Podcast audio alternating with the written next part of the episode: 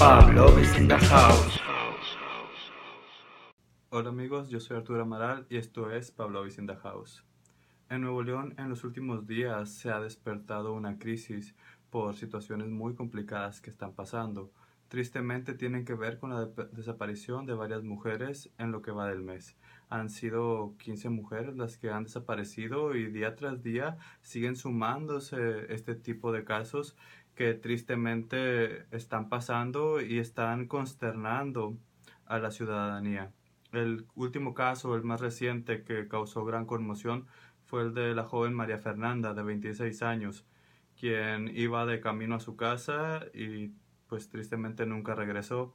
En redes sociales se hizo una gran movilización, se empezó a postear su foto por todos lados, pedir información para saber que unos días después el cuerpo de esta persona fue encontrado sin vida y eso desató la ira de pues el público en general y la indignación de todos nosotros. Y esto la verdad es algo preocupante y alarmante, ya que en Nuevo León esto se está volviendo muy común. Y no solamente en Nuevo León, en México en general está siendo una situación muy complicada donde las mujeres ya no pueden estar seguras, ¿no? Donde de die- en promedio de 10 a 11 mujeres desaparecen y son es- asesinadas al día en este país. Entonces, pues con toda esta conmoción, nosotros también queremos poner un poco nuestro granito de arena. Y creo que es importante hablar de la trata de personas, un tema que la verdad no se habla mucho y no se toca mucho, pero es algo más grave de lo que me gustaría este, comentarles. Y pues bueno, yo sé un poco de ese tema porque en un diplomado a mí me toca exponer una sesión que habla específicamente de, de la trata de personas. Entonces, el día de hoy les voy a dar datos, les voy a dar cifras que la primera vez que yo las escuché, que yo las leí eh, y que yo las compartí, pues me impactaron de una manera, de alguna manera importante, ¿no? Me pusieron a cuestionarme muchas cosas y pues bueno, a querer hacer algo por esta situación. Entonces, el capítulo del capítulo de hoy tiene esta intención, tiene intención de po- poder proporcionar información y que todos podamos poner más atención a esto. Entonces, pues bueno, quisiera empezar comentándoles que el término de trata de personas al principio de- eh, se le llamaba trata de blancas. ¿Por qué? Porque en un principio, en los 1900, era muy común que a las mujeres las capturaran, pero mujeres caucásicas, y las utilizaran para la explotación sexual. Eso era lo más común, entonces por eso se le empezó a denominar trata de blancas.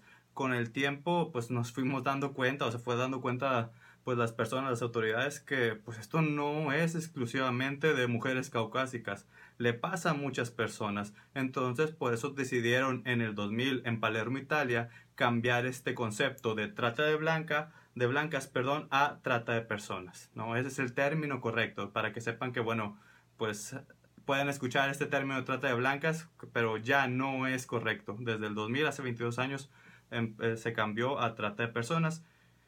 Y bueno, ¿qué significa esto de trata de personas? Pues bueno, esto se entiende por la captación, el transporte, el traslado, la acogida o la recepción de personas que mediante amenazas o el uso de la, uso de la fuerza u otros medios de coacción, eh, pues fueron raptadas o fueron extraídas del lugar de donde estaban. También pues puede ser por medio de fraudes, de engaños, eh, abuso de poder y normalmente el común denominador de estas personas es que son personas en situaciones de vulnerabilidad, en situaciones que pues tienen, no sé, una vida compleja o tienen factores de riesgo que propicia este tipo de cosas. ¿Y para qué se utilizan a estas personas? Pues bueno, normalmente es para la explotación sexual. También eh, trabajos o servicios forzosos, esclavitud, servidumbre, adopción ilegal, extra- extracción de órganos, etc. Entonces, ese es el, pues, la definición clave o la definición estándar de trata de personas. Si lo quisiéramos resumir, es a toda, a toda persona que trasladen de un lugar a otro por, y que se la hayan llevado por medio de pues mentiras o a la fuerza y que la utilicen para explotarla de alguna forma. sexualmente, laboralmente, este, para cometer actividades ilícitas, para trabajar como servidumbre, extracción de órganos, etcétera, etcétera. Entonces, eso es a lo que se refiere la trata de personas. Muchas veces la gente también llega a confundirlo con la migración, ¿no? Porque, pues bueno, en la migración también hay una persona al, que se le conoce como el coyote, que traslada a personas de un lugar a otro. Pero ¿cuál es la gran diferencia entre trata de personas y migración? Este, pues bueno, la trata de personas eh, es contra su voluntad. Los migrantes, los que los pasan, no sé, por ejemplo, aquí estamos en Monterrey, al otro lado, pues van por su cuenta propia, van por su voluntad propia. Entonces, esa es una gran diferencia. Ahora, permítanme que les empiece a leer estadísticas que pueden ser algo escalofriantes, pero que nos necesitamos dar cuenta de que pues esta situación es más complicada de lo que a uno le gustaría saber o a uno le gustaría pensar. Entonces, según la ONU, de las personas que son víctimas de trata de personas, el 46% son mujeres. Casi de la mitad de las personas que son víctimas de trata son mujeres, por un 20% de hombres, un 19% de niñas y un 15% de niños. ¿no? Entonces, definiéndolo entre mujeres, hombres, niñas y niños, que iremos hablando de más estadísticas que tienen que ver con esta situación, estos son, estos son los números a nivel mundial, ¿no? según la ONU.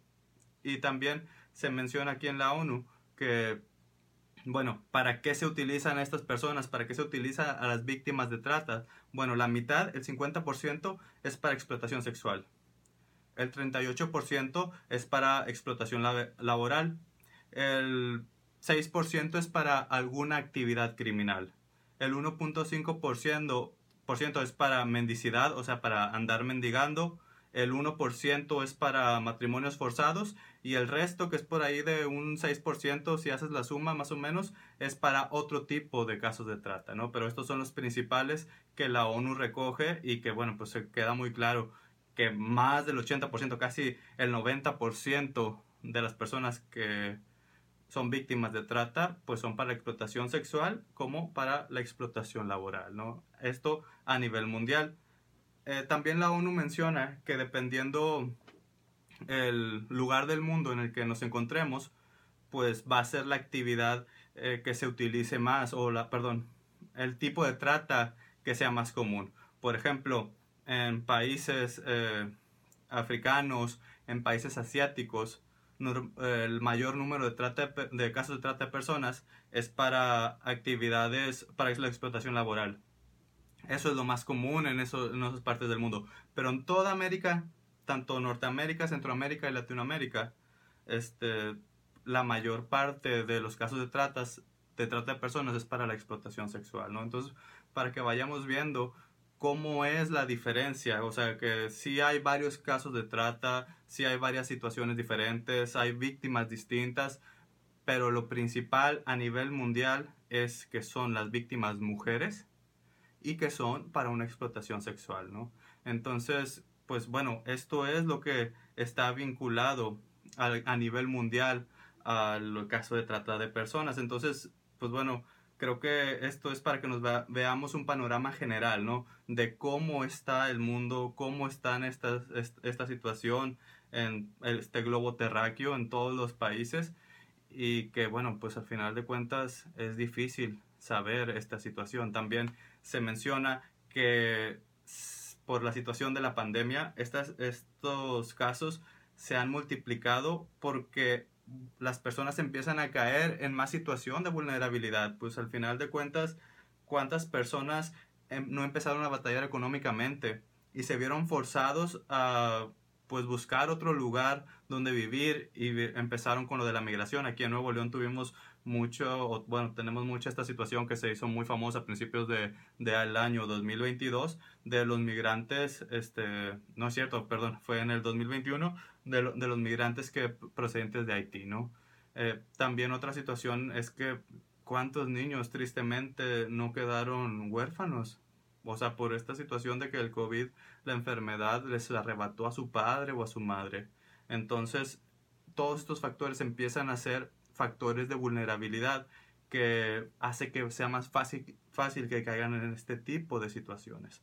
Entonces, bueno, ya hablamos de lo que dice la ONU a nivel mundial, que también estas estadísticas son por ahí del 2018, ¿no? Los últimos datos que les dije que se ha maximizado, pues son estadísticas que se lanzan ahí por, este, como que de una manera muy aleatoria, pero pues una investigación así tan grande, pues no se ha hecho desde el 2018 por parte de la ONU.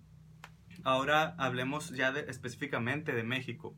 Aquí la CNDH en el 2017, pues ya tiene casi cinco años este, estos eh, estudios, dice que los principales casos de trata que hay aquí en México, pues son la explotación sexual, la explotación laboral. ¿no? Estas son las dos principales. En un tercer lugar, hablamos de la actividad criminal, este tipo de situaciones donde a los niños los reclutan para el narcotráfico, ¿no? Se hizo muy famosa una nota a principios de este año donde se dieron cuenta que por medio de un juego que se llama Free Fire, Free Fighter, creo que sí, así se llama, eh, reclutaban a niños, o sea, empezaban a reclutar a niños para irse al narcotráfico, para, pues no sé, aquí en Nuevo León fue muy común que menores de edad fueran halcones, como se les denominaba, personas que estaban vigilando eh, pues las calles o, ciertos lugares. Entonces, pues bueno, el tercer lugar aquí en México es la reclutación para una actividad criminal. El cuarto lugar es para mendicidad. ¿no? Todos los niños que podemos ver en la calle este, pidiendo dinero. O las señoras que traen a niños cargados eh, pidiendo dinero por ahí hay una leyenda urbana, al final, pues no, yo no puedo confirmarla ni puedo negarla, pero que se menciona que por qué normalmente los niños están dormidos cuando este, pues la señora está pidiendo dinero en la calle, pues bueno, este, esto es debido a que dicen que los drogan para que estén tranquilos, ¿no? Que muchas veces ni siquiera son sus hijos de las personas que se está pidiendo. No sabemos si la mayoría sea de esta situación, pero lo que sí sabemos es que sí hay casos así. Entonces, por eso yo me acuerdo que una vez en una plática de este tema el expositor mencionaba, yo en la calle nunca le doy a un niño dinero o a una señora que traiga un niño dinero, porque estamos fomentando esta situación de la trata de personas, porque pues obviamente, ¿por qué llevan a los niños? Pues muchos podrán pensar de que es que son sus padres y no tienen con qué dejarlos y que mejor, con quién dejarlos y que mejor estén con ellos, más seguros. Bueno, podrá haber casos así, pero muchos otros casos, pues es porque te, te mueve más el corazón, ¿no? El saber que un niño está ahí batallando, que está teniendo estas complicaciones, entonces, pues bueno, este, tiendes a tal vez aportar o apoyar más. Entonces, pues bueno, eso es lo que mencionaba el expositor experto en este tema eh, que recomendaba, ¿no? Pues aquí yo solamente comento esto y cada quien será libre de hacer lo que crea mejor. Entonces, en el quinto lugar es la adopción ilegal, ¿no? Que al final de cuentas, pues todos sabemos lo difícil que es un proceso de adopción aquí en esta parte del planeta, o mínimo en Nuevo León, sí es sumamente complicado. Y pues bueno, eh, muchas veces en México se da este tipo de situaciones. Y el sexto lugar es matrimonio forzado. ¿no? El, el, matrimonio forzado es este, pues esta situación también que se volvió muy famosa allá en las sierras de Guerrero, donde los padres venden a sus hijas por una cantidad de, no sé, 10, 20 mil pesos ¿no? Y eh, muchas veces estas personas las usan para casarse con ellas. Entonces, esta es otra situación de trata de personas que se da y, por ejemplo, bueno, se da más para esta situación del sur mexicano, para Guerrero y este tipo de, de lugares. Entonces, estos son los seis principales, pero no son los únicos. En la ley mexicana menciona que hay 11 tipos de trata de personas, ¿no? Entonces, aquí les voy a mencionar cuáles son los 11 algunos obviamente serán estos seis que ya mencionamos, que los primeros pues son los más comunes y que ya hemos hablado y tocado mucho, la explotación sexual, la explotación laboral, también la esclavitud es, un, es otro tipo de, trata o de caso de trata de personas, eh, la condición de siervo, la mendicidad, los trabajos forzados o el matrimonio forzado, la actividad laboral, este, perdón, el reclutamiento para la actividad criminal, Otro, otro caso, otro punto que no hemos tocado mucho es el tráfico de órganos, ¿no? Esta situación de que se llevan a las personas, las raptan, las asesinan y utilizan este, pues sus órganos para poderlos traficar es, es otro punto que también no habíamos mencionado. La adopción ilegal y la experimentación ilícita, ¿no? Para, eh, aquí la experimentación ilícita es cuando se hacen experimentos con personas que pues bióticamente no están bien. Entonces estos son los 11 tipos de trata de personas que hay aquí en México.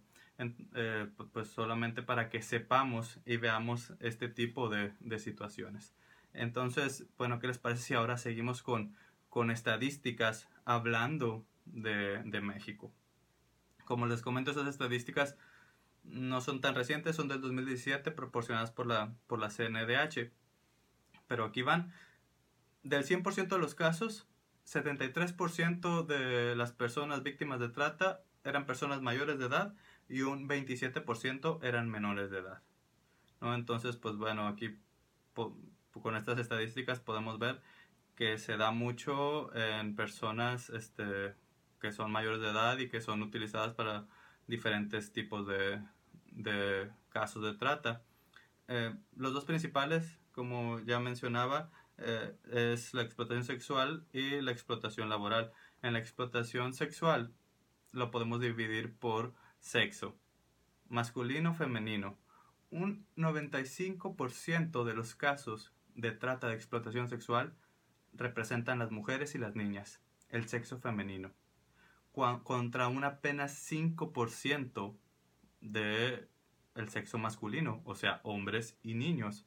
Entonces aquí podemos ver una gran diferencia que hay en esta situación. Y si le sumas que el 50% de los casos de trata en el mundo son mujeres, pues podemos entender por qué las mujeres son un grupo vulnerable. Y muchas veces nosotros como hombres decimos, sí, pero nosotros también. Y sí, pues no te voy a decir que no. Un 5% y todas las vidas valen son importantes y a un 5% de hombres les pasa pero es escandalosa la diferencia de un 95% contra un 5%. Y ahora hablando de la, de la explotación laboral, es un poco más parejo. Aquí pues tal vez sí se da más el caso de que hay una explotación laboral en hombres por esta situación de que pues físicamente mm, pues somos más fuertes, somos más resistentes, la mayoría de los hombres. Es un 53% de los casos de explotación laboral son de hombres contra un 47 son de mujeres. Mujeres y niñas y hombres y niños, ¿ok? Entonces 53% del sexo masculino, hombres y niños, 47% del sexo femenino, eh, mujeres y niñas. Pero también vemos, es muy ligera la diferencia que hay entre este, la, la explotación laboral que en hombres y mujeres, ¿no? Nada que ver con la otra cifra que te acabo de dar de la explotación sexual, que es de un 95.5, acá es un 53.47, es casi la mitad. Entonces las mujeres por eso se sienten inseguras, porque en realidad son personas que malamente están siendo más vulnerables y pues muchas veces sí es por el simple hecho de ser mujeres, ¿no? Entonces es para hacer conciencia de esto, como les digo, y ya les había dicho, todas las vidas valen, ¿no? O sea, no es más importante una niña que un niño, o un niño que una niña, un hombre que una mujer, una mujer que un hombre, no todas son igual de importantes y las familias que pierden a sus familiares, pues todas sufren de una de igual manera y todas son igual de válidas, ¿no? Pero sí es más recurrente este tipo de situaciones en mujeres que en hombres. Entonces, es importante que vayamos viendo esto. Otra cosa, otra estadística espeluznante es que el turismo sexual en México es muy grande. México es el segundo lugar a nivel mundial en turismo sexual. ¿Qué es el turismo sexual? Cuando personas vienen de otro lado y experimentan este, con relaciones sexuales con personas que están en una red de prostitución. Normalmente son muchachitas ¿no? Muchas veces son menores de edad, son mujeres, ¿no? Entonces, pues bueno, imagínate, de todo el mundo creo que solo Singapur nos gana y México es el segundo lugar. Por ahí de Tlaxcala, por esos lados, hay algo que se llama el, el corredor del turismo sexual. ¿Y qué es esto? Pues bueno, es un lugar donde es muy común y los hoteles también coaccionan con las personas que se dedican a esto, que tratan personas y que este, las utilizan para explotarlas sexualmente. Muchas personas vienen de Estados Unidos, de Canadá, de Europa, son los principales lugares para poder aquí en México cumplir ese tipo de actos. Entonces, ¿por qué pasa esto? Bueno, pues porque México es un corredor, no es un método, es un lugar estratégico de traslado de personas. Porque pues al fin de cuentas también muchas veces quieren llegar a Estados Unidos y nosotros siendo el patio trasero de Estados Unidos, llegan aquí muchas personas este, que están siendo tratadas, ¿no? Que están siendo víctimas de trata. Y muchas no se van de aquí, o sea, no llegan a Estados Unidos y pues se quedan, y las dejan aquí y las explotan aquí. Entonces, vayamos viendo esta situación. También, otro dato espeluznante, México es el productor número uno, escucha, número uno de pornografía infantil a nivel mundial. Somos el país que más produce pornografía infantil a nivel mundial. Y ahora pensamos que somos de los países con más casos de trata de personas pues creo que los datos van correlacionando, ¿no? No es extraño que seamos de los primeros en turismo sexual, no, no es extraño que seamos el primero en producción de pornografía infantil. Esta situación, estos datos son espeluznantes. Yo puedo entenderte si te incomoda, si te agüita, si te sientes mal o frustrado frustrada. Porque a mí me pasó. Yo cuando empecé a estudiar sobre este tema, pues me di cuenta con la situación tan compleja que vivimos en este país. Pero más allá de eso, pues no es para tirar la toalla. Por eso, como les digo, en el diplomado en el que yo estoy de la Fundación El Roble, hablamos de este tema para visibilizarlo, para concientizar y para tratar de hacer algo. Y también por eso el episodio de hoy del podcast tiene esta intención. Visibilizar esta situación compleja que vivimos en el país y pues, bueno, tratar de buscar soluciones. Y ya como últimos datos te quiero comentar aquí en Nuevo León. ¿Cómo estamos aquí en Nuevo León? Según Milenio, este periódico y canal de noticias, menciona que nosotros el año pasado, en el 2021, fuimos el segundo lugar de casos de trata a nivel nacional, con 111 casos denunciados. Solo creo que nos ganaba el Estado de México, que tenía ciento o sea, tenía 170 y tantos, o 130 y tantos, la verdad no recuerdo ahorita bien la cifra, pero pues bueno, era, eran algunos casos más. Aquí lo escandaloso es que del 2021 al 2020 se elevó más de un 100% porque eran como cuarenta y tantos los, los, casos de trata del 2020 y 111 del 2021. Entonces, pues Nuevo León también está en crisis. Y luego vemos que en un mes 15 desaparecidas y que día a día van saliendo más desaparecidas, pues bueno, también aquí necesitamos hacer algo, ¿no? Los que somos nuevo leoneses necesitamos empezar a buscar maneras de poder ayudar a que las mujeres estén más seguras. Porque, pues yo puedo creer que tú tienes mujeres que quieres. Yo tengo una hija, apenas tiene un año, pero pues yo quiero que viva en un lugar seguro.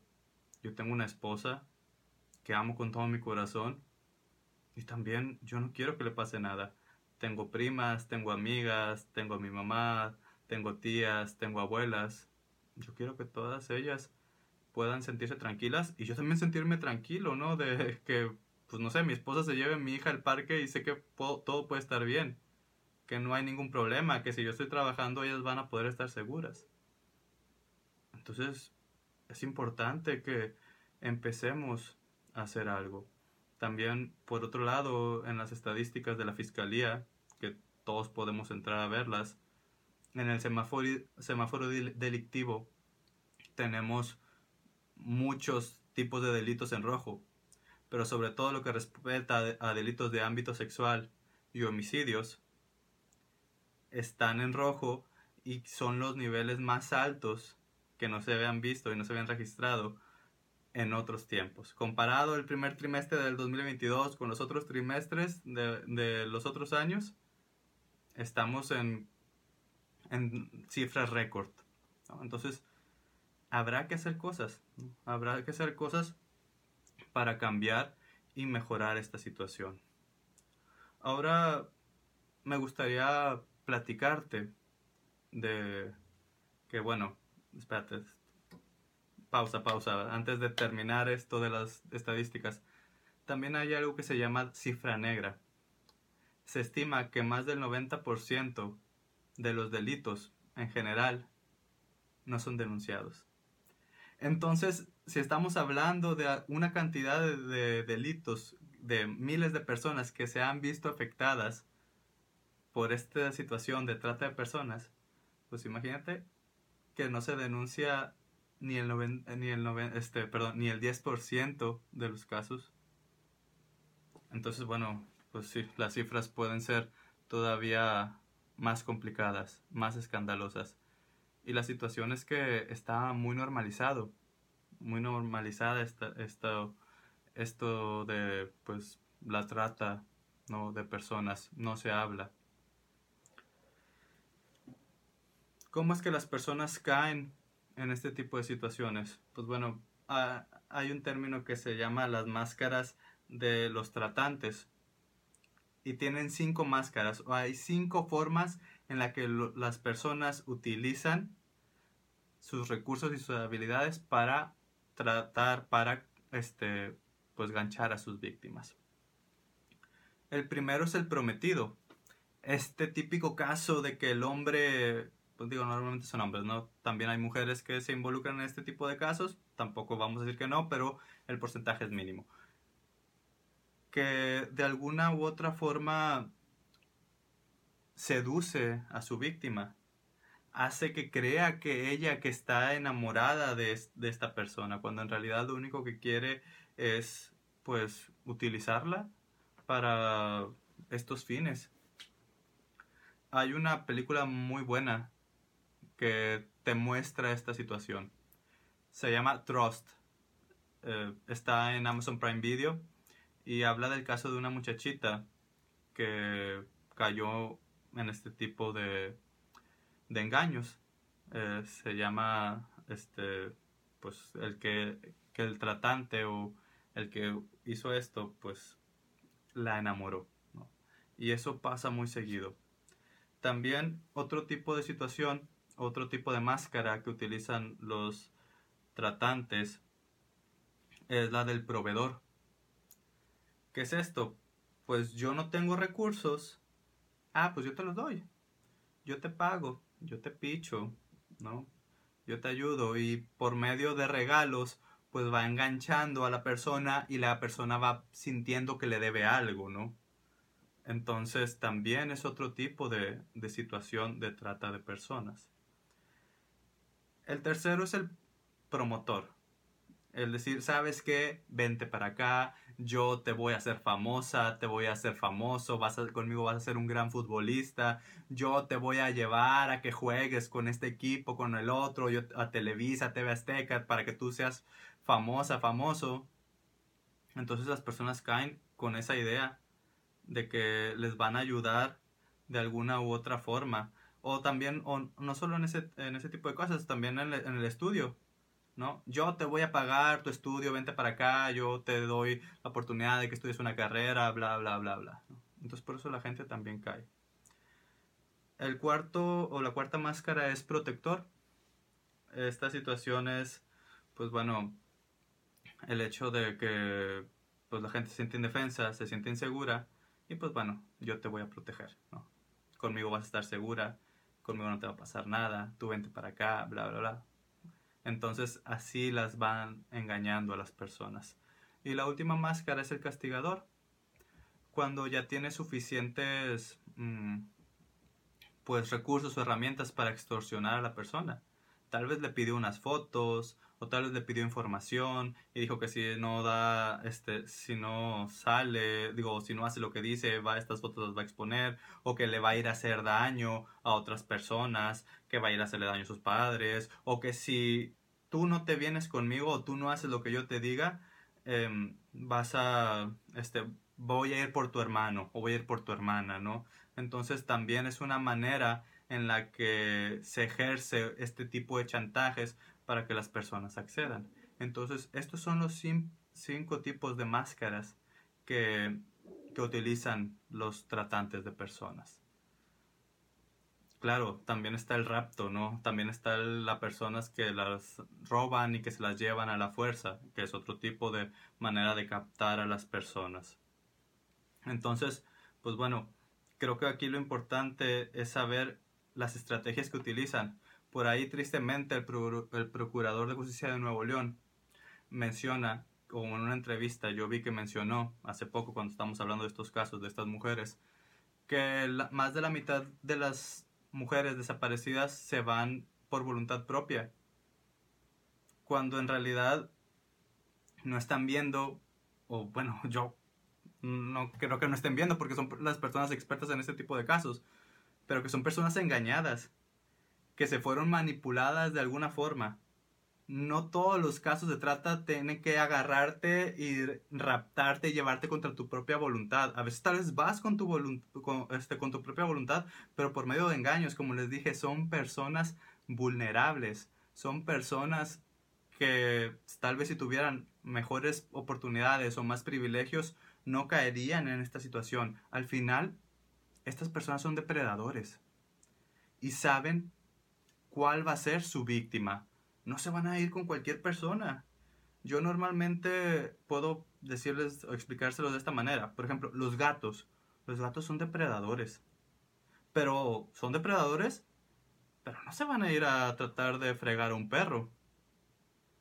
Ellos saben contra qué tipo de animal pueden enfrentarse. Por eso cazan ratones, no cazan perros. Entonces, los tratantes, pues no se van a ir con cualquier persona, se van a ir con personas que tengan factores de riesgo, que sean vulnerables y que de alguna manera las puedan chantajear. ¿Qué son factores de riesgo? Porque tal vez he mencionado este, este término y muchas personas tal vez no sabrán, otras personas sí, pero bueno, no, no está de más definirlo. Un factor de riesgo son las características o las circunstancias o las situaciones que pueden aumentar la probabilidad de que una persona sea víctima de algún tipo de delito. ¿no? Con esto no significa que por tener estos factores de riesgo tengas que vivir ese tipo de delito, pero aumenta. O con esto no, puede, no podemos decir que si no tienes ningún, ninguno de estos factores de riesgo, no vas a ser víctima de este tipo de delitos. Aquí solo es que se aumenta la probabilidad, porque posible que todos eh, vivamos algún tipo de delito, es posible. Pero entre más o menos factores de riesgo tengamos, pues aumenta la probabilidad. ¿Cuáles son los factores de riesgos principales? Son muchos, pero yo te voy a decir como que los principales y para no hacer este capítulo tan largo. La primera es, bueno, que seas mujer, ¿no? O sea, tristemente y como ya lo mencionamos, eh, ser mujer pues aumenta la probabilidad de que seas víctima de trata de personas. También las personas en situación de pobreza, que no tengan recursos económicos, porque pues están vulnerables, están necesitadas.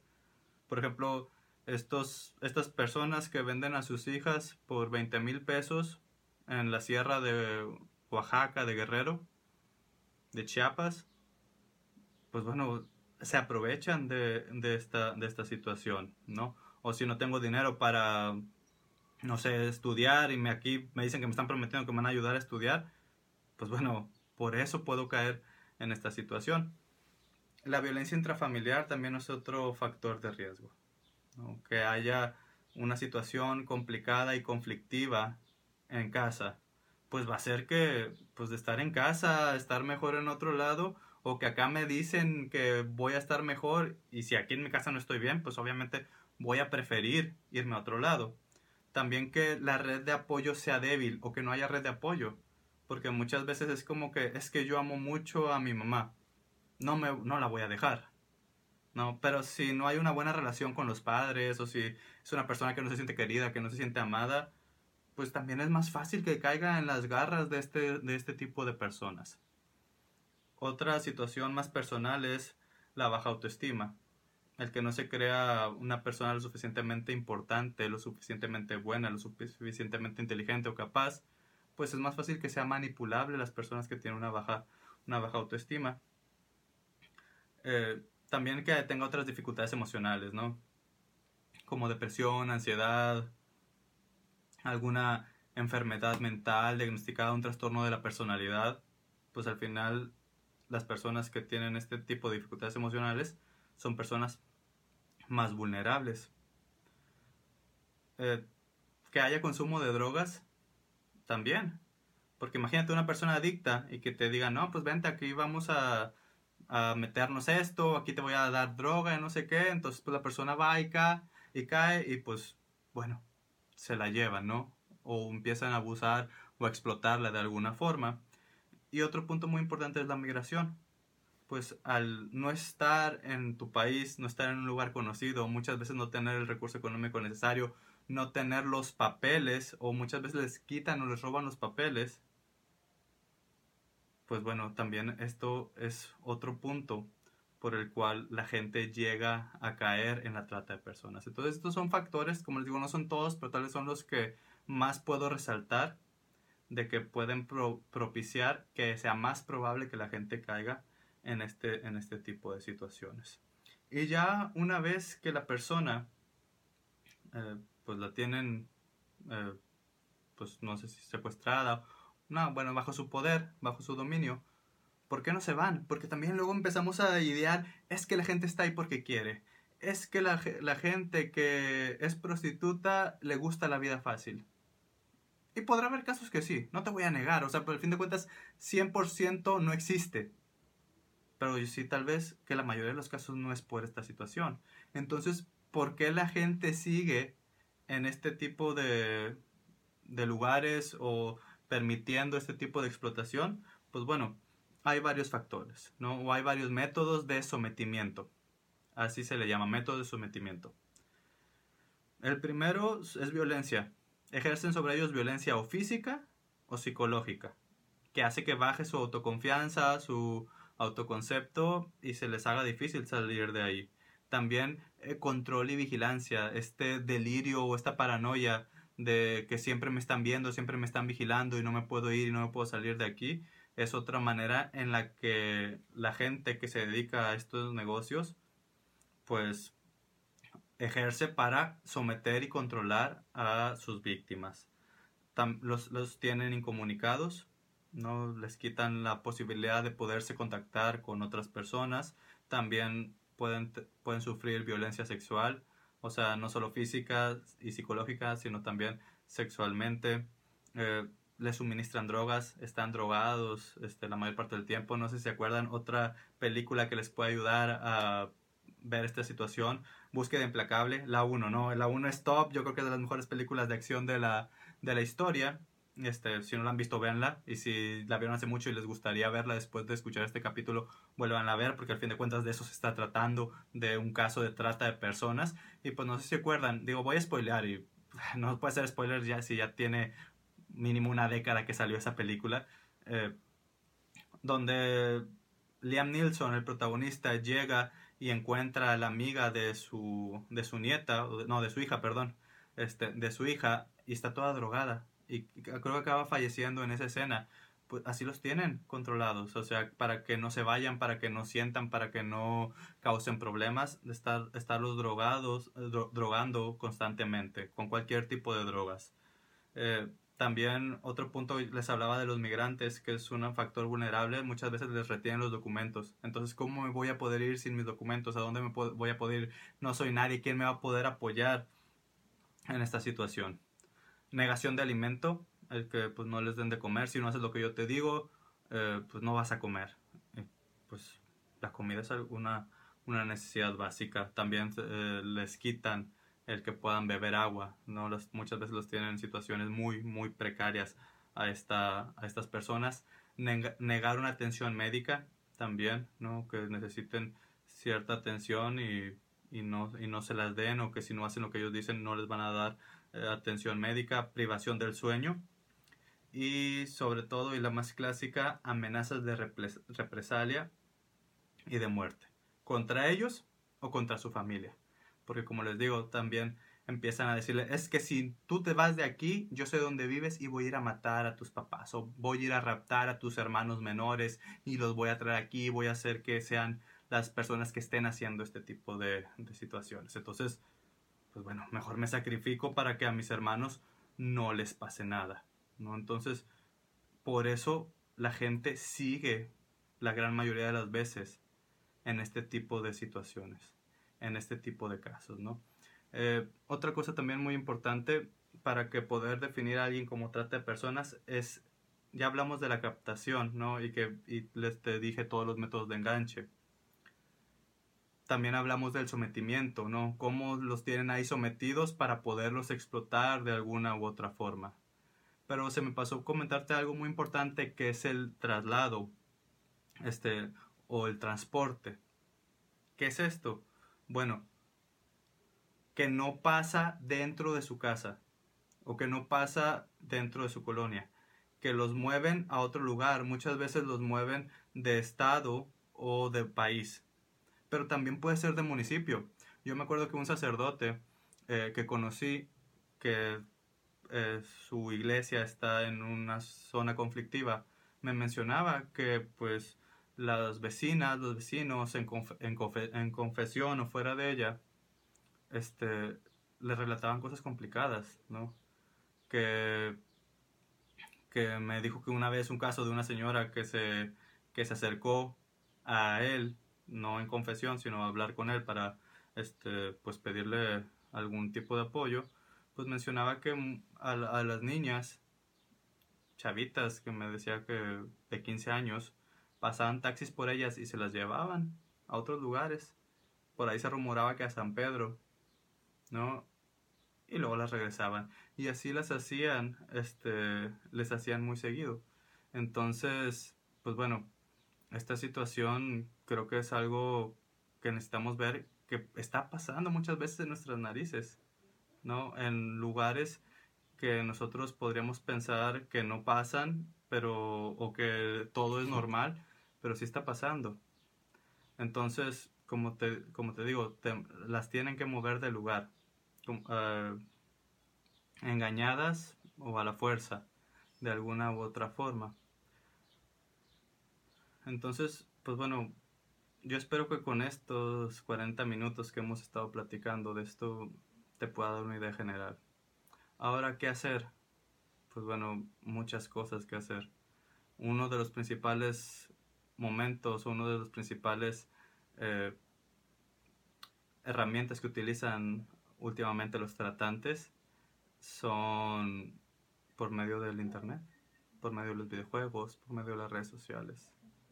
Entonces, pues hay que tener cuidado de lo que los hijos, de lo que los menores de edad están haciendo, y, o tal vez no menores de edad, las personas que conocemos, porque es muy fácil caer en los engaños cuando nos, eh, cuando nos estamos vulnerables. Entonces hay que cuidar esta situación.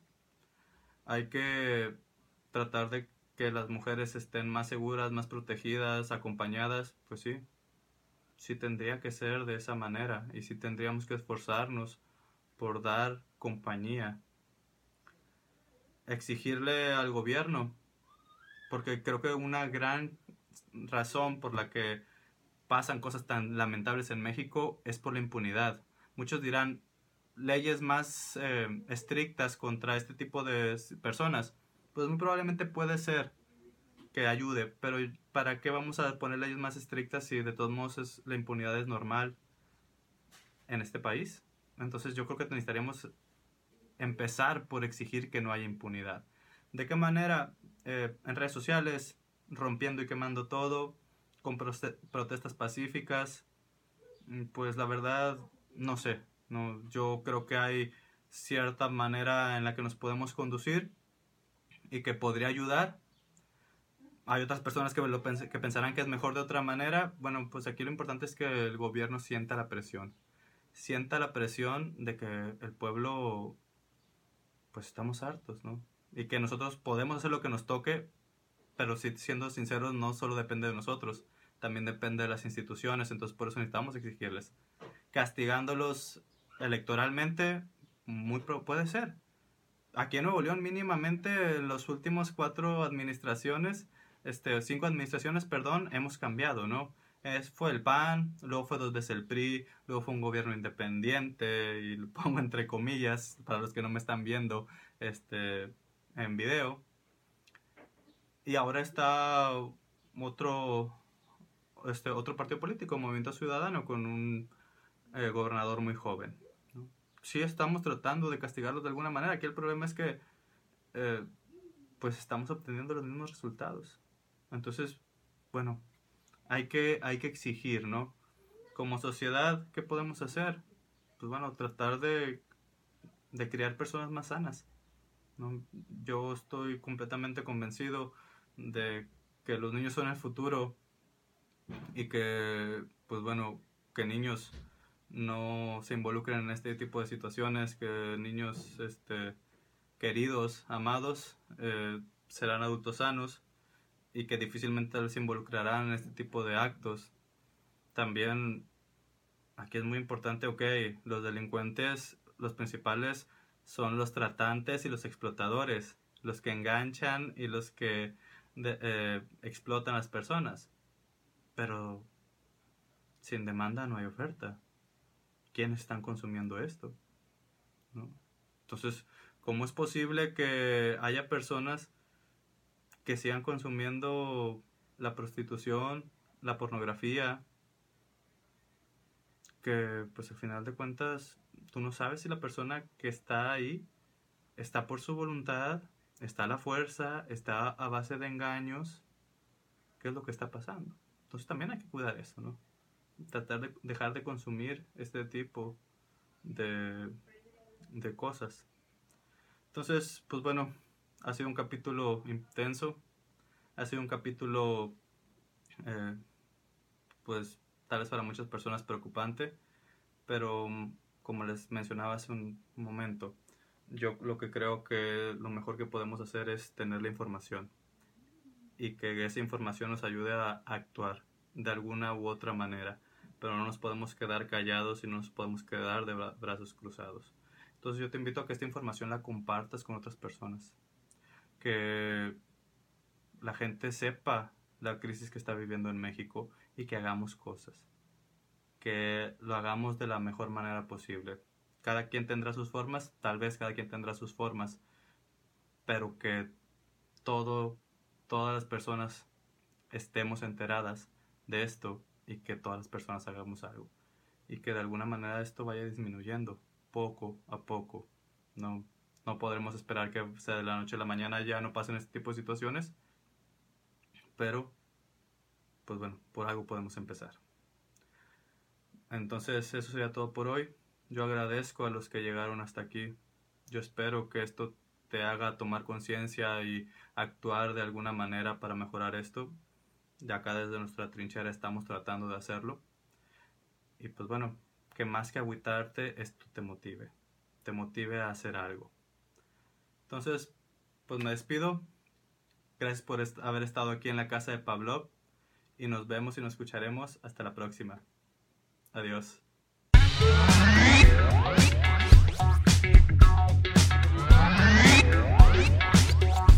Pablo